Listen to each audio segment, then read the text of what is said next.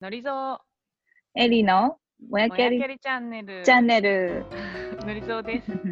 エリです。おはようございます。もやけりチャンネルはロンドンのビジネススクールに通っていたアラサー女子2人がお届けする番組です。20代、30代の女性が自分らしく前に進んでいけるよう背中を一押していけたらと思っています。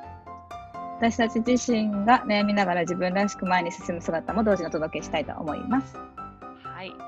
今回はですね、素敵なこぐまりさんというゲストをお迎えして、まあ、あの人生とか仕事とかをどうやって選んでいくのかみたいなテーマでお話ししていこうと思います。よろしくお願いします。お願いしますじゃあちょっとこぐまりさん簡単に自己紹介とかを、あのいただいてもいいですか？はい。えっと、こぐまりと言います。えー今住んでいるのが、えーっと、香川県で、えー瀬戸内海にある島、小木島というところに、えー2015年から住んでいます。家族と住んでいて、えー夫と3人の子供と、えー犬2匹が一緒に暮らしています。うん。で、えっうんと大学卒業した後は、えっと、東京で外資系の PR 会社に5年間ぐらい働いてました。その後、えっと、夫がエンジニアだったんですけども、えっと、彼と一緒に、まあ、その時も子供が生まれてたんですけども、家族4人のバンコクに引っ越して、そこで2年半ぐらい過ごしました。その後、えー長女が小学校に入学するタイミングだったので、えっ、と、まあ、次どこ行こうかみたいな話し合いを家族でして、その結果、今いる、住んでいる小木島に引っ越してきて、今年で5年目の頃です。子供がいてそれだけ移動するってハードルがすごく高い感じがするけど。なんかもともと子育てを海外でしたいっていうこともあって、あ、そうまあ、そういう話をずっとそうしてしてたので、うんうん。そう引っ越しがまあ家族連れで一緒にっていうことにな結果的になったんだけどもうんうんうん。でもなんかタイに別に誰か知り合いがいるとか、こう、いゆかりがあるとか、そういうわけではないんだよね。えっとタイに引っ越そうと思ったのは、えっとうん私の両親がタイのバンコクにうん。その頃引っ越しあ、そっか。あのせっかくそう遊びに行こう家族旅行で行ったんですよ。でそしたら、まあ、夫はもうフリーランスでエンジニアでとして働いてたので彼は。ちょっと仕事がしたいって言って、近くにあるホテルの、あるコワーキングスペースを探して、そしたら会って、そこに、そこで仕事をしてたんだけど、その隣が、なんか日系の幼稚園が偶然あって、でちょっとそのコワーキングスペースもすごく素敵な雰囲気で、いろんな国の人がこう働いてるような環境で、うんそうそう。それその隣にちょうどで、これなんか引っ越せそうじゃないみたいなことで、へええー、すごいね。そこからじゃあ本当に行けるかどうかっていうのを検討して、移住するまでに、どれぐらいの期間がだった？タイは1年ぐらいかかった気がし1ます。年ぐらい準備して。はいうんでもそもそもその東京のキャリアは一旦もう終えてっていうかうん辞めて移住したわけだよね。はい。それって結構なんバリカバリキャリからいきなり 仕まあ事を辞めてタイ移住ってすごいハードル高そうな気がするんですけど、その辺ってなんか葛藤とか不安とかなかったんですか？なんかもともと私もそのキャリア、PR 会社に勤めてて、まあその間2人子供が生まれてるので、2回育休うん産休を取ってたんですね。なのでもうそうのん最後の方は時短で働いてて、で結構その両立もしんどい頃で、で、ね。うんそう。で、保育園に子供が、を一日預けてるのもどうなんだろうっていう、ちょっと葛藤していた時期でもあって、あったんだけれども、PR の仕事はやっぱり、その身につけたスキルであるから、それは続けたいと思ってたんです、タイに行っても。なので、うんタイに引っ越して直後は、ちょっと向こうにある、その外資系の PR 会社に、日本から前勤めていたところからつないでもらったりして、そこでまたあの新しい場所で同じような仕事をできないかみたいなことを模索は最初はしてました。なるほどね。じゃあ別にキャリアを中断させるつもりはなくて、行った先で何か探そうみたいな。そうそう、そうでした。うんなんだでけども、うん結果的に、えっと、夫が、まあ、当時個人で仕事を請け負ってて、なんかそれがちょっと大変で、そこにサポートでちょくちょく入入るようにしていったら、なんか、がっつり、こう、一員として やっていくことになったり、その PR 会社の話も、なんかあの、バンコクで爆弾事件とかなんかその当時あったりして、なんか通うのが不安だったので、そっちははなくなり、まあ、自然消滅みたいな感じになって、もともとタイに行きたいって言ったのはどっちだったんですか？タイは多分夫だったと思います。タイ良くないみたいなことを言い出したのは夫だったでしたね。それなんかこう話し合いというかいきなりうんタイ移住しようよって言って、オッケーってすぐなるとは思えないんですけど あー。議論とか喧嘩とかそういうのなかったんですか？喧嘩とかはなくて、もともとその結婚して子供がまあ生まれる前か生まれた後とかは忘れたけれども、あの私も夫も海外しばらくあのちっちゃい頃に海外で過ごしてた経験があったので、なんか自然と子育ては海外でどっかであのしてみたいねっていう話は前からしていて、で、タイもすごいその旅行中に居心地が良くて、子供にすごいみんな親切なんですよ。うんんなんかそういう子育てする息苦しさみたいなのがあんまりなくて、うんそういうのはすごいいいなと思思ってました。でそれでタイで2年半結果的に過ごしたんだ。そうです。そうか。あ、それで、一番上の長長女の学校が始まるから、じゃあそろそろ次、どうするっていう話にななった。まあ、バンコクのインターナショナルスクールか、バンコクの日本人学校か、まあ、またどっか違う場所に引っ越して、引っ越すかみたいな選択肢があって、うん。で結構バンコクはあの駐在の人も多いしインターナショナルスクールとかも日本人学校とかも授業料が結構高くて、はないでそれをうん今後2人ともその道を行くとなるとかなりこううん。がっつり働頑張って働かないと きついねっていう感じの値段なので、うん。まあ、ちょっと他の選択肢も考えてみようかっていうので当時は、えっと、オランダとかカナダとかすごいえー、そっちも考えたんだ。考えました。えその結果小木島に来た 結果、小木島。そうそそうれ。はなんで？そこの面白いよね。興味深いよね。そこの意思決グ。ローバルでどこでも行ける夫婦が瀬戸内海の島に来たっていう。そうだね。なんか、まあ、英語圏がいいなと思ってたんです。海外であれば。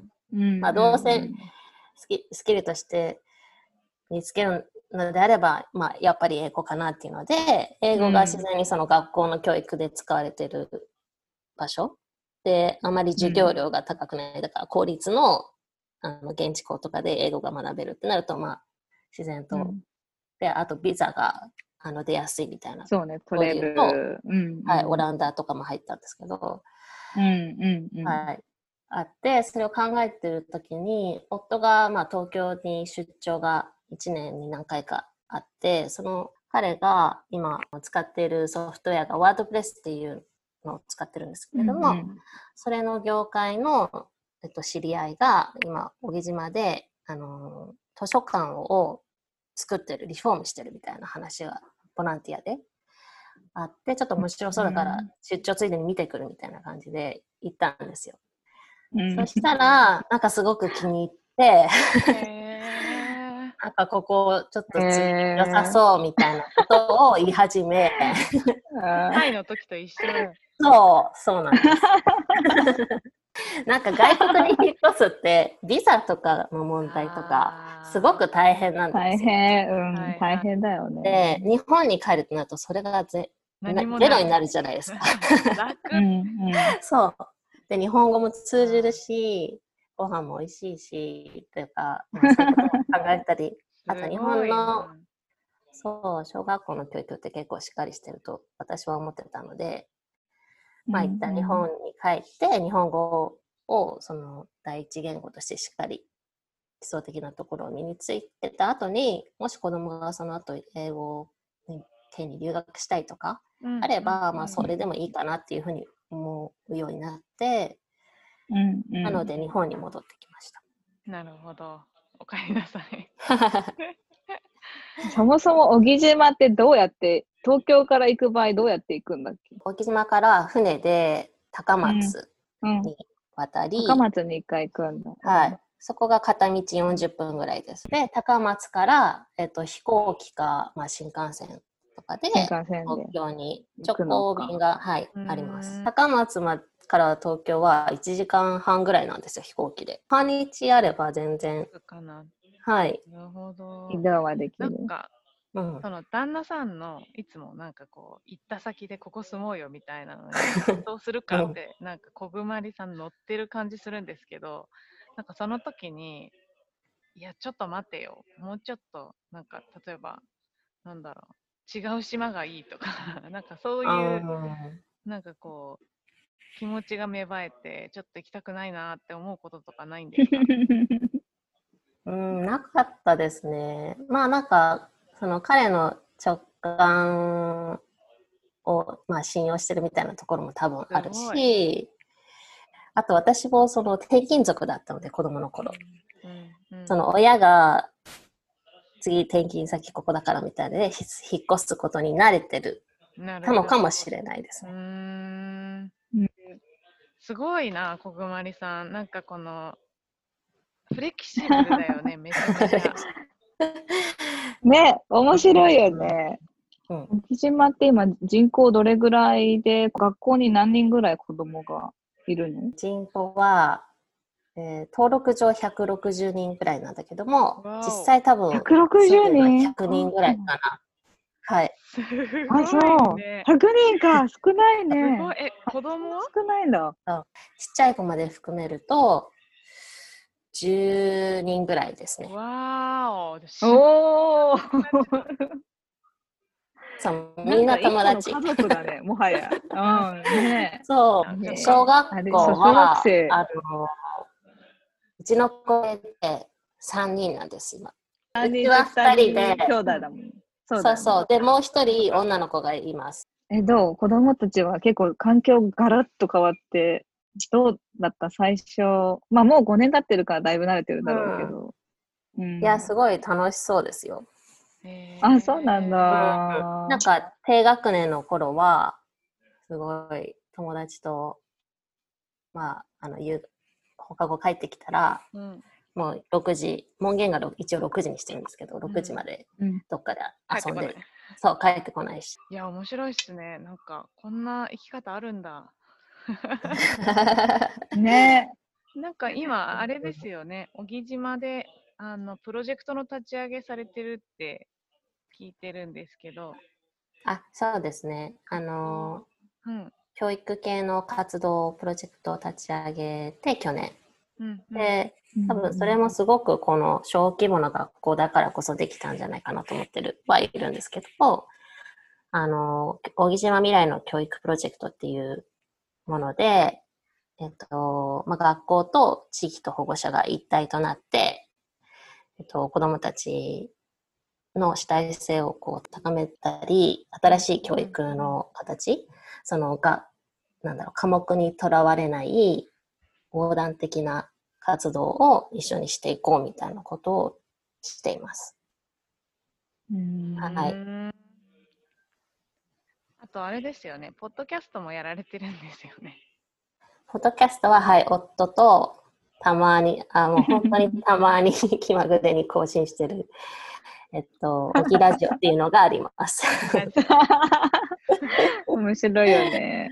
あれだよね。そう、私と、そう、のりちゃんがポッドキャストやろう、やり、やってみようかって言ったのも、それを聞いて、な聞いたのがきっかけで、はい。こんなゆるゆるでもいいんだって。そう、聞いててすごいなんか心地よくて、うんうん、誰かのなんか隣の家の会話聞いてるみたいな感じの、そうそうそう。そうね。夫すごい。こう、そうそうそう、普通のふ普段の夫婦の会話を聞いてるみたいな感じですごく和和むや和むやつつだから。うん。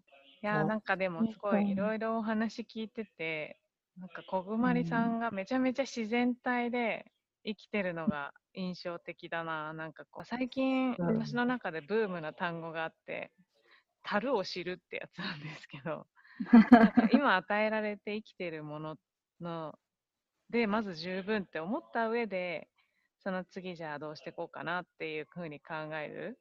そその考えうん方ってなんかすごく、まあ、マインドフルネスと近いのかもしれないけど、ありのまま受け入れて幸せな状態が達成できる素敵だなと思ってるんだよね。なんかそれをめちゃめちゃ体現してるなと思って。ありがとうございます。いやーロールモデルですね。仕事どうしようとか、家族どうしようとか、生き方どうしようとか、すごくなんか大冗談に考えちゃうんだけど、なんか目の前にある状態を受け入れて、その中で自分はどう生きていくかみたいなスタンスかなと思ってて、こぐまりさんは。うすごく自ん。然体だし、なんか、うんで自分がありたい姿、その包括的な姿っていうのかな、キャリアがとか、生活がとか分断してなくて、まあ、こういう感じのなんか生活ができたらいいなと思ってたから、そのチャンスがあったら行ってみるし、その中でキャリアのことも家族のことも考えるっていう、そのアプローチがすごく勉強になったな。うんう。うんんうん、そうだね。なんか、ともすればこうキャリアだけを考えて何かを犠牲にするとか結構あるもんね。家族だけにかけちゃうしがちとかね。A は B みたいな、うんなんかそれをせずに、すごい状態でを目標に生きてるなと思っていいなってうん。感じました。うんうんというわけで今日はあの、うんゲストにこぐまりさんをお迎えして、えーお送りしてはいきました。はい。はい。それではまた次回。はい、次回。さようなら。さようならありがとう。ありがとうございました。